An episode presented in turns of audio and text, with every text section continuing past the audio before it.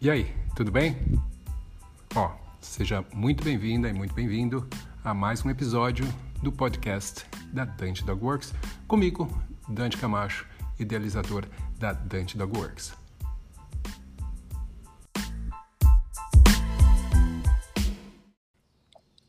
Fala galera, bom dia, sejam bem-vindos a mais um Cão com Sono. Fazia um tempão que eu não fazia nenhum Cão com Sono, mas estamos aqui de volta. Hoje eu vou estar falando com vocês sobre os procedimentos, uma hierarquia de procedimentos para mudança de comportamento em cães, ou seja, para fazer com que o cachorro deixe de fazer alguma coisa e faça outra coisa que você quer. E eu vou falar isso com vocês daqui a pouquinho, logo depois da vinheta.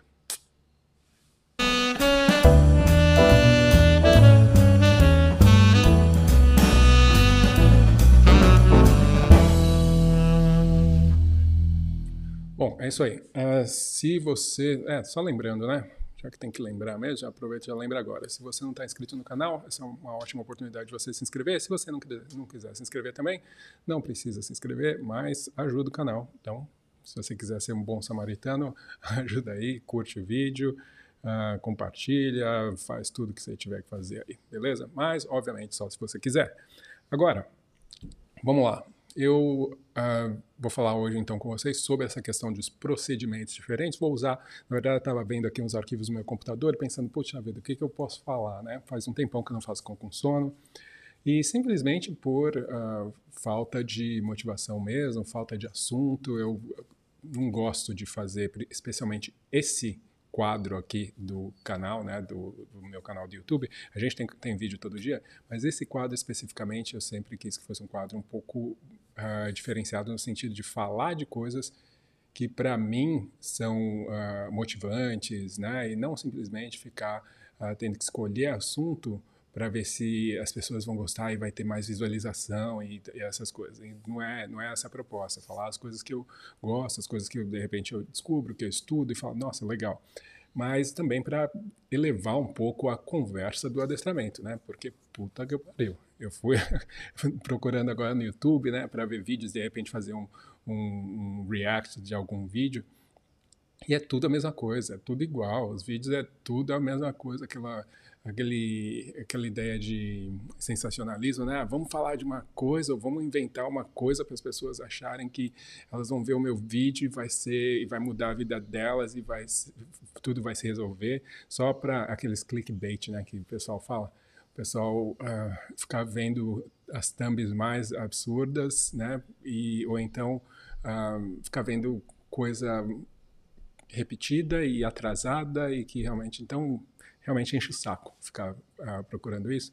E falei, bom, não tem jeito, você tem que fazer. Se você quer que tenha alguma coisa, a gente tem que fazer, em vez de esperar, né? Bom, então vamos lá, sem muitas, uh, sem muito mais demora, vamos pegar aqui, eu vou mostrar para vocês uma imagem, que foi essa imagem que eu falei que eu estava vendo. Uh, eu ia hoje falar sobre guarda de recursos, ou pelo menos um pouco sobre isso, porque eu sei que tem muita gente que uh, quer saber mais sobre isso, e é um assunto que realmente eu acho interessante, mas é um assunto muito uh, complexo e perigoso também. Mas tem algumas coisas que eu acho que dá até para a gente falar. Pode ser que eu faça isso num vídeo mais à frente. Se você acha que é uma coisa que você gostaria de ouvir, pode também comentar aí, porque pode ser uma coisa que já dá para a gente falar.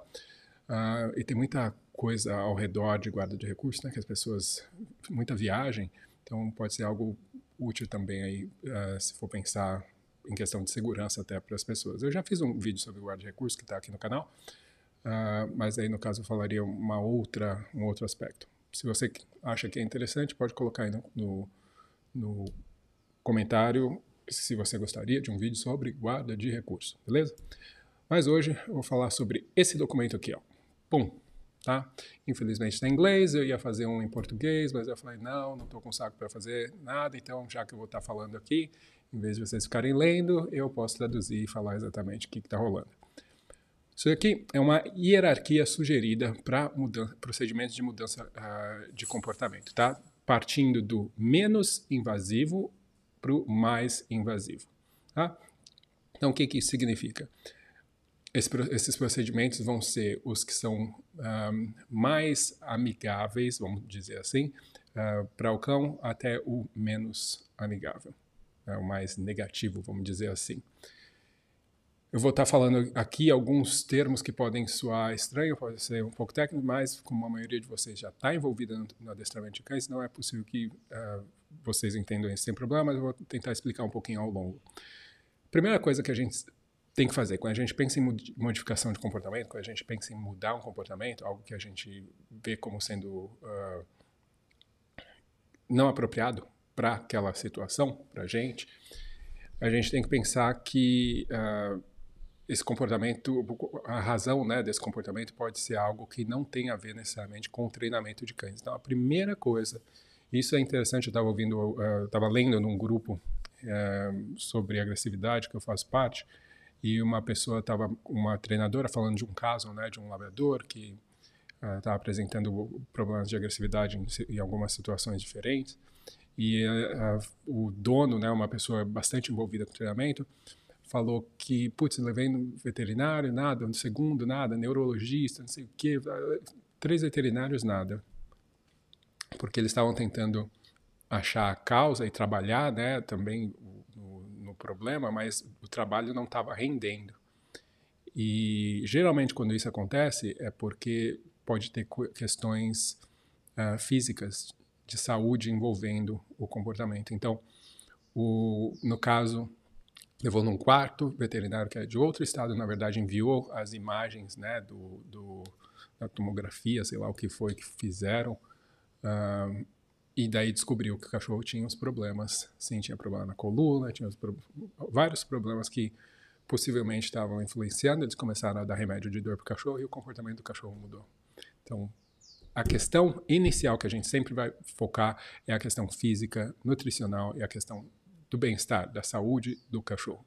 Se isso não está uh, ah, bem, não adianta você tentar fazer qualquer outro tipo de treinamento, porque não vai funcionar, tá? Então, você tem que pensar que a questão da saúde é a primeira coisa. E eu sei que é difícil, tem muito veterinário que uh, não entende né, a importância e a, o quão profundo esse, esses, uh, esses vamos supor, exames, né? Esses check-ups veterinários deveriam ser. Uma coisa que é muito importante é você é, observar se as mudanças de comportamento do cachorro são coisas são um, muito abruptas, né? Se você consegue perceber isso que, são, que elas são abruptas, isso é uma, um indicador legal para você uh, pensar de repente tem alguma coisa aí relacionada com saúde.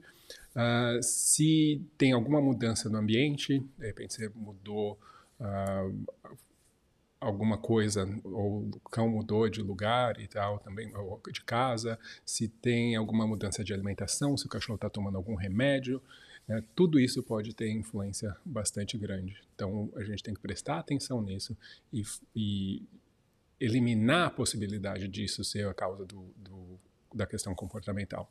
Tá? Então vamos supor um cachorro que mexe no lixo. Isso é um comportamento totalmente natural de cães, né? É, cães são animais forrageadores, então o cachorro vai mexer no lixo mesmo, é normal, é só você ver um cachorro na rua, o cachorro vai mexer no lixo, normal. Um, não importa se você alimenta bem o seu cachorro, a maioria das vezes é, eles mexem no lixo mesmo, porque é normal para eles, é satisfatório e tal. Mas, se você for pensar em questões de saúde, por que será que um cachorro pode começar a mexer num lixo. Pode ser que ele não esteja sendo alimentado corretamente, porque ela, o alimento dele não é palatável, pode ser, pode ter várias uh, uh, razões aí relacionadas à questão uh, nutricional. Mas pode ser, e é muito comum também acontecer, vamos supor que o cachorro começa a fazer isso um, por tédio, então uma mudança de rotina muito grande, pode ter a ver com isso também, então isso tem a ver com bem-estar geral, mas pode muitas vezes também ter a ver com medicação que o cachorro começa a tomar, é muito comum algumas medicações passarem a dar muita fome no cachorro. Então, aí uh, você pode encontrar, de repente, uma causa aí, tá? Segunda forma da gente lidar com a questão de uh, uh, problemas comportamentais, que seria na ordem de menos, menos intrusiva. o que a gente chama de, em inglês eles chamam de antecedent arrangements, que na verdade é Prevenção, basicamente, é isso, tá? Então é você pensar em tudo que tem no contexto onde esse problema acontece e eliminar a possibilidade do cachorro cometer o erro mudando o ambiente. Pronto. Então, no caso do cachorro que mexe no lixo, seria tirar o lixo de lá. você não tem mais o um problema. E para muitas pessoas isso parece, né? Nossa, é, mas muita gente nunca nem pensa nisso. Poderia muito bem ter um lixo em outro lugar, nunca mais precisar se preocupar com isso, não tem problema nenhum o cachorro. E, vamos supor, essa é a única coisa que, que incomodava, mas não. Né? A pessoa ficar tentando ah, por outras formas que às vezes vão ser muito mais demoradas, porque, como eu falei, é um comportamento natural do cão, uh, que poderiam ser solucionadas muito facilmente. Independente de você ficar com essa opção para sempre, né, essa opção de prevenção, ou seja, dificultar muito a possibilidade do cão conseguir fazer o comportamento, é uma base inicial para qualquer outro tipo de mudança de comportamento, porque você tem que fazer com que o cachorro pare de praticar aquilo. Então, uh, para que você possa ensinar uma outra coisa, não adianta nada você ensinar outra coisa se ele continua praticando a antiga. Então, essa seria a segunda forma. Terceira forma seria através do reforço positivo. O que, que significa isso? Você vai reforçar positivamente o que você gostaria que o cachorro fizesse. Então, quando a gente pensa, vamos supor, na mesma situação do lixo, eu tenho um cachorro, como é que eu vou trabalhar reforço positivo para o cachorro não pegar no lixo? Né? Todo mundo se pergunta, porque as pessoas conseguem focar exclusivamente na questão de, ah, eu não quero que ele faça alguma coisa, então eu tenho que simplesmente pensar em parar, fazer ele parar de fazer essa coisa. Não é bem assim, a gente tem outras opções também. Uma das coisas que uh, é muito comum, né, a gente, primeiro, como eu falei, precaução. Então, se você não está em treinamento, o cachorro não pode ter acesso àquele lugar né? Se você vai estar tá trabalhando com reforços positivos, você vai, então, ele não tem acesso, mas quando ele tem acesso, você vai estar tá recompensando uh, comportamentos específicos que você quer que ele faça quando você estiver na quando estiver na presença uh, do lixo. Então, vamos supor, o cachorro se aproxima uh, do lixo, você pode ensinar para ele um comando deixa. Quando ele deixa, ele é recompensado. É, e se você fizer isso vezes o suficiente, o que você vai notar é que o cachorro vai começar a se antecipar porque ele percebe que se afastar do lixo gera recompensas. Tá? Então, seria uma, uma forma aí de você uh, fazer isso. Mesma coisa, vamos supor, o cachorro que mexe, coloca a cabeça na mesa, né? Cachorro maior ou na pia da cozinha, essas coisas. Tá, você pode ensinar o deixa, mas você também pode ensinar um outro comportamento que o cachorro pode fazer naquele contexto que uh, é incompatível né, com o fato dele pular. Então, vamos supor, você pode criar va outro valor para uma outra coisa, como, por exemplo, você colocar uma caminha num lugar ali no chão, na cozinha mesmo, vamos supor, que tem uma, um histórico de valor muito grande. Então, você põe uma caminha, você ensina ele ir para lá, ele é muito recompensado sempre, ele ganha coisas lá e tudo mais. Então, a tendência natural, porque comportamento é comportamento. O comportamento que é mais recompensado, ele acontece mais, não tem jeito. Não tem, você não precisa ficar pensando em histórias, do que o cachorro está pensando. Não, não Comportamento é comportamento. Se o cachorro está fazendo uma coisa, você continua recompensando aquilo e ele sente aquilo sendo reforçador para ele, né, é sempre a percepção do cão, ele vai começar a fazer mais aquilo, tá? Não tem jeito. Daí tem lei do efeito também. Se tem duas coisas e o histórico de reforço dela, óbvio, tem mais coisa que influencia, mas o histórico de reforço delas é um dos elementos mais importantes para o cachorro definir qual que ele vai preferir ir para uma coisa ou para outra. Então, simplesmente você tem que dar essa outra opção e taxar a recompensa, taxar reforço em cima dessa outra opção para que ela se torne a opção mais provável para o animal, certo? Então, essa seria a terceira opção. Quarta opção seria uh, reforço diferencial de comportamento alternativo. O que, que significa isso? Seria você recompensar qualquer coisa que o cachorro faz que não seja aquilo que você não quer que ele faça. Né? Então, um exemplo clássico disso é, por exemplo, cachorro que late. E a pessoa não quer que ele lata naquele contexto.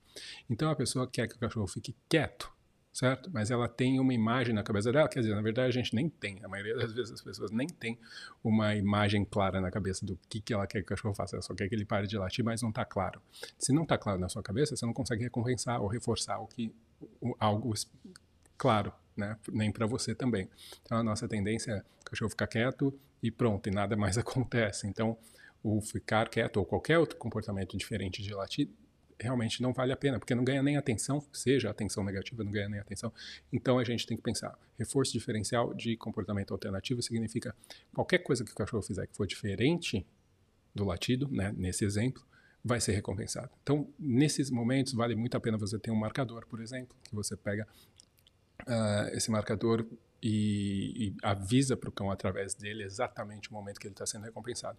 Se o meu cachorro, uh, se a questão dele é latir, né, para chamar atenção, vamos supor, ele late, late, late. Aí no momento em que ele para por qualquer que seja o motivo, não importa qual seja, né, porque aconteceu um barulho, porque uh, ele está andando pra, uh, na minha frente, eu estou caminhando, ele está andando para trás e tropeça, ou bate eh, em algum lugar e, e, tem que parar de latir por um instante, né, uh, ou porque ele tem que parar para respirar pra, entre os latidos, o que quer que seja.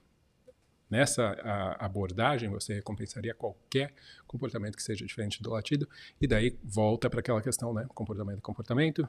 O cachorro começa, especialmente se ele já conhece o marcador, ele começa a perceber que tem outras coisas ali naquele contexto que estão funcionando melhor para ele do que o latido. Estão sendo mais recompensadoras, então você uh, trabalharia dessa forma. Nesse caso, tá? Comportamento alternativo significa qualquer comportamento, tá? Que seja diferente. Ou, na verdade, uh, tem, tem vários, vários uh, denominações, né? A gente tem de comportamento incompatível, comportamento alternativo e de outro comportamento. Reforço uh, diferenciado de, dessas três coisas. Não sei exatamente a diferença entre eles. Eu sei que o incompatível é alguma coisa que o cachorro faça que impossibilita ele de fazer ou aquilo que você não quer que ele faça. No caso, latir, teria que ser algo que uh, você reforçaria alguma coisa que o impedisse de latir. Por exemplo, colocar uma coisa na boca. Eu poderia recompensar isso. Só que daí fica muito limitado. Eu só vou recompensar o cachorro quando ele pegar uma coisa na boca. Eu vou ter que ensinar isso para ele, senão isso dificilmente vai acontecer. Então, mas Uh, quando a gente fala de alternativo ou de outro comportamento, pode ser um comportamento que ele faça ao mesmo tempo que ele está ali latindo. Mas, naturalmente, ele vai começar a selecionar que vamos supor, ele pode deitar, né? Se ele quiser, ele deita. Ele pode deitar e latir. Né? Ele pode andar para trás e latir. Ele pode olhar para baixo e latir. Ele pode fazer tudo isso. Mas eu vou ignorar uh, o comportamento do latido quando eu tenho um outro comportamento acontecendo. Mesmo que a princípio seja em conjunto, você vai perceber então que o cachorro deixa de latir porque esses outros, essas outras opções, elas começam a ter a ser mais valorizadas e o cachorro é aquilo, economia né, do comportamento. Ele vai fazer o que rende mais e que gera menos esforço. Aí essa foi a quarta opção. Daí na quinta opção a gente teria o que a gente chama, tem algumas opções, né? No caso extinção, que é uma tática que uh, significa você deixar de reforçar o comportamento. Então todo comportamento que deixa de ser reforçado completamente tem a tendência de desaparecer eventualmente tem alguns pontos negativos aí da, da extinção, que é muito difícil de você conseguir eliminar completamente o reforço de alguns comportamentos, então você acaba tendo uh, algumas dificuldades aí. No caso, por exemplo, uma coisa que é muito uh, normal seria as pessoas falarem para ignorar o cão quando ele late, né? Então, ser, isso seria uma forma de você trabalhar com extinção, se a atenção é o que o cão quer. Então, você faria isso e, eventualmente, o cachorro pararia de latir. Essa é a teoria, mas na realidade é bem difícil as pessoas conseguirem dar zero de atenção para o cachorro. Cães são muito bons em conseguir atenção, o cão consegue latir cada vez mais alto, o cão consegue te raspar, o cão consegue morder para conseguir atenção. E daí, mesmo que seja atenção negativa, ele acaba conseguindo e daí isso só reforça ainda mais o comportamento. Vamos pensar no, na questão do lixo. O que, que seria uma extinção? Uh, seria porque o que, que é o reforço na hora que o cachorro está mexendo no lixo é conseguir alcançar o lixo. O que, que seria a extinção do comportamento de tentar uh, de mexer no lixo? Eu conseguir ter uma lata de lixo que estivesse selada e não tem como o cachorro abrir. E ele vai tentar, vai tentar, vai tentar, vai tentar, vai tentar. Ele não vai conseguir o reforço por todas aquelas tentativas, então ele eventualmente vai parar, tá? Então o que acontece, entretanto, com a extinção é que quando você fala de extinção, a tendência é, antes do cachorro parar, ele piorar, ele voltar, ele fazer mais intensamente. Então, se ele está lá raspando e não abre, ele vai raspar mais, ele vai raspar mais, vai raspar mais. E vai demorar até ele parar totalmente. E também acontece que, mesmo depois que ele parar, que no outro dia ele vai tentar de novo. Né? E daí no outro dia ele vai tentar de novo. Vai levar um tempo até ele parar totalmente de tentar. Então, durante todas essas tentativas, esse processo ele tem que falhar, ele não tem que conseguir o reforço. Tá? Outra forma de você uh, trabalhar que ainda está nesse grupo aí seria através do que a gente chama de reforço negativo. O que é reforço negativo? É alguma coisa que faz o comportamento que a gente quer aumentar, né? Mas uh, aumenta porque o cachorro percebe que quando esse comportamento aumenta, algo que ele não gosta desaparece. Então, vamos lá, vamos pensar em como isso poderia acontecer. Novamente, na situação do lixo. Uh, como é que eu posso usar um reforço negativo? O reforço negativo significa, por, uh, pela lógica, que algo desagradável já tem que estar acontecendo para o cachorro, tá? Já tem que estar. Então, o reforço negativo implica que na grande maioria das vezes teve uma punição já antes e essa punição está acontecendo e só assim eu vou poder reforçar o cachorro tirando ela, tá? Então, vamos supor na questão do lixo. O lixo está ali. Como é que isso pode ser desagradável para o cachorro estar ali tentando uh, mexer no lixo? Vamos supor, e eu vou dar um exemplo simples. Eu pego uma fita dupla face ou durex, o que quer que seja, que eu consiga fazer, e ponho em volta da lata do lixo, de forma que, para que o cão chegue no lixo, ele tenha que passar ali e ele vai pisar. Alguns cães se incomodam, outros não, mas a maioria vai de alguma forma notar aquilo como sendo uma coisa diferente, um incômodo. E o que, que acontece? O reforço negativo seria o quê? Na hora que o cachorro sai dali, ele se sente recompensado. Ele fala, nossa, que alívio, foi legal. Então isso é o que a gente chama de reforço negativo. Ele se sente reforçado porque ele saiu de uma situação de desconforto. Então, o que, acontece? Sair de perto do lixo faz com que ele se sinta melhor do que estar perto do lixo. Tá? Então, o sair gera uma sensação mais agradável para ele. Então, essa seria uma outra estratégia. Lembra que a gente está falando de uma hierarquia. Né? A gente vai indo para baixando aí uh, o, o, as estratégias, né? Sendo que essa já está chegando mais próximo do, do, do que a gente vê como sendo mais negativo. Outra opção seria o que a gente chama de punição negativa. E o que, que significa punição negativa? Você fazer com que um comportamento reduza porque você tirou alguma coisa dali. Então, como que seria uma punição negativa? Uh, vamos supor, na questão do latido, né? Como eu mencionei. Latido, quando a gente trabalha com extinção, significa você ignorar o cachorro, tá? Então, cessar totalmente a, a, a possibilidade do cachorro ser reforçado. Tá? Beleza. Quando você fala de punição negativa, você está falando de que o cachorro ele já está tendo acesso ao reforço e porque ele faz uma coisa que você não quer, você tira esse reforço dele. Ou ele está tendo acesso, ou é a possibilidade, ele está de alguma forma ali uh, se sentindo reforçado já. Então, você tira essa possibilidade. Como que seria no caso do latido da atenção? Em vez de eu simplesmente ignorar e tentar acessar totalmente a, a, a possibilidade dele ser reforçado, quando você pensa em reforço negativo, seria, desculpa, em punição negativa, você diria, vamos supor, o cachorro latiu para você, ou pulou em você, ou mordeu sua mão no meio de uma brincadeira, o que quer que seja que você não quer que aconteça, isso resultaria em você sair. Vamos supor, você sai do cômodo, fecha a porta. Tá? Então, isso significa, porque o que o cachorro quer? Você, a sua atenção, isso para ele é, é reforçador na hora que acontece uma punição negativa, você tira isso, tira essa possibilidade dele. Tá? Então, isso seria, seria uma, uma punição negativa. Então, uh, vamos supor, o cachorro está com você e tem o quintal, e daí ali está o cesto de lixo.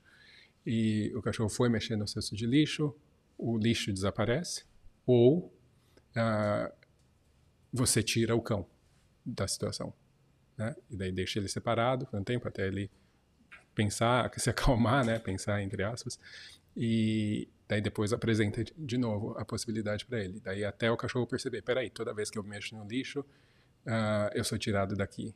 Né? Então essa é uma forma, geralmente gera muita frustração e muitas vezes confusão. Por exemplo, na situação dessa da lata de lixo, é algo que eu vejo que dificilmente funcionaria.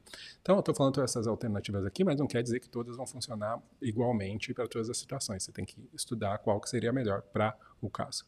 E por último, dentro dessa hierarquia, a gente teria o que a gente chama de punição positiva, que é o quê? Quando você aplica, você introduz alguma coisa que faz com que o comportamento pare. Né? Então, geralmente, isso é o que as pessoas vão chamar de punição, né, de algo ruim e tudo mais. Então, que é que é basicamente isso é algo que o cachorro não gosta e que por isso o comportamento diminui por conta disso. Então, uh, dentro da situação do lixo, vamos supor, seria o cachorro mexe no lixo, não é que ele mexe no lixo, dá um estalo, um barulho muito alto, esse cachorro tem medo. Pum. Isso seria o que a gente chamaria de uma punição positiva. Né? Um, a tendência da punição positiva, ela então fazer com que o comportamento diminua. Tem várias nuances quando as pessoas pensam em punição positiva, uh, porque para ela funcionar tem uma série de regras, né? Senão ela não funciona. Senão ela, você vai continuar fazendo, dando bronca, fazendo barulho, fazendo o que quer que seja, e não vai funcionar. Você vai continuar tendo problema, mais cedo ou mais tarde o problema continua voltando. Então você tem que uh, pensar muito bem. O problema que eu vejo atualmente, quando eu falo de adestramento no geral também, e da maioria do, das coisas que a gente vê, uh, YouTube e tudo mais, ainda é que essa ordem, essa hierarquia está invertida. As pessoas começam no que a gente chama de punição positiva, começa aplicando alguma coisa ruim para ver se isso vai fazer o comportamento diminuir. Uh, quando a gente tem várias outras alternativas, várias outras formas de fazer uh, isso com muito menos risco, menos risco para o cachorro, menos risco para o aprendizado, ou seja, para a questão emocional e mental dele, menos risco para nossa relação com ele também. Então, a gente uh, pensando nisso, vale a pena você programar suas interações com o cachorro através de uma hierarquia de menor uh, intrusão, né, ou menos que a sua abordagem seja, uh, vamos supor, mais suave em relação ao treinamento do seu cão, tá? Óbvio que também não adianta nada eu falar, ah, eu fiz, tá, eu fiz a abordagem nessa sequência e não tem jeito, eu tenho que usar a punição positiva muitas vezes você não fez direito. Então, não importa o que você fizer, se não fizer direito, não vai funcionar mesmo. Então, né, não importa qualquer uma dessas coisas. Que nem, por exemplo, logo no começo eu falei, uh, check-up veterinário. Tá, se não for um check-up bem feito, não vai ter resultado, não vai achar se tem algum problema ou não. Então, óbvio que você vai ter que passar para o próximo e você vai continuar tendo problema. Então, Uh, independente do que quer que seja que você use, você tem que se certificar de que você está fazendo da melhor forma possível e que realmente uh, todas as, as, precauções foram tomadas para que o processo fosse feito corretamente. E daí, se não trouxer resultado, beleza, você. Tem várias razões porque uma coisa ou outra pode não trazer resultado. Depende muito do caso, do histórico, uh, de aprendizado já desse cão, do que já foi feito antes em relação a tentativas de treinamento, tem várias coisas. Então, vai ter que ser analisado em cada uma das situações. Beleza? Novamente, vou tirar aqui essa imagem para vocês e vou. Eu queria fazer esse vídeo mais curto, acabou sendo mais longo do que eu imaginava. Mas é isso. Bom, como eu tinha falado, se vocês têm interesse que eu faça um vídeo também aqui sobre guarda de recursos, aí eu vou falar, eu posso fazer um também curto, né? Como eu falei, é um assunto mais amplo, uh, mas algumas coisas eu acho que dá para a gente falar para ajudar as pessoas, especialmente falar sobre nuances da questão da, da guarda de recursos. Uh, avisa aí nos comentários que daí eu, eu programo para fazer outro. Não sei quando é que vai ser o próximo Cão com Sono, por isso que também vale a pena você anotar, uh, marcar aí as notificações, né? Clicar o, o botão para você saber quando entra no vídeo. Mas se você estiver inscrito no canal também, você não precisa ver ao vivo, você pode ver depois. Joia? Uh,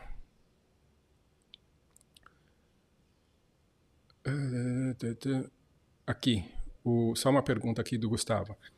Essa do lixo, um exemplo da punição positiva, não seria adicionar a fita cola de forma, diminuir a ida do cão ao lixo, punição positiva? Então, Gustavo, como eu falei, sempre que você está falando de reforço negativo, você está implicando que tem, eh, tem que ter tido antes uma punição uh, positiva, de alguma forma. Tá? Agora, um, o que acontece é que, quando a gente fala de, de reforço negativo, o comportamento do cão, a mudança do comportamento do cão, é o que faz a punição desaparecer. Entendeu? O, o, o desconforto desaparecer.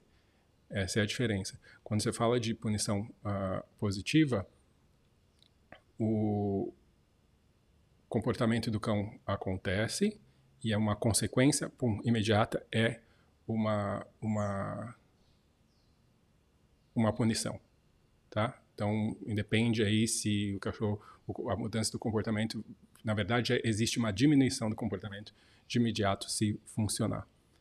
Então, mas uma coisa sempre vai estar ligada à outra. Quando a gente fala de quadrante de reforços e punições, sempre vai estar ligada à outra. Reforço negativo implica na existência de uma punição positiva já, antes, não tem como. Tá? Ah, guarda de recursos é um ótimo tema.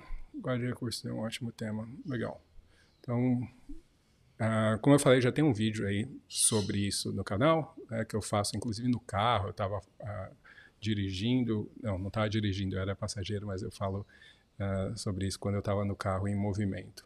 Uh, de repente passa a ser aí o, nosso programado para uma próxima uh, live aqui, um próximo vídeo aqui no Cão com Sono, beleza?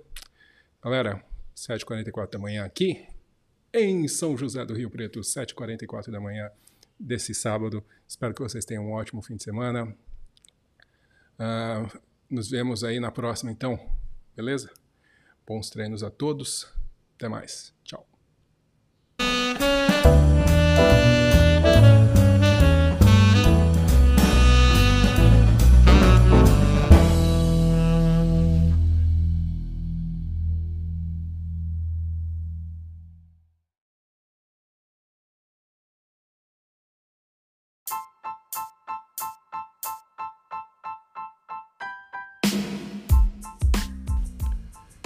Então, pessoal, esse foi mais um episódio do podcast da Dante Dog Works.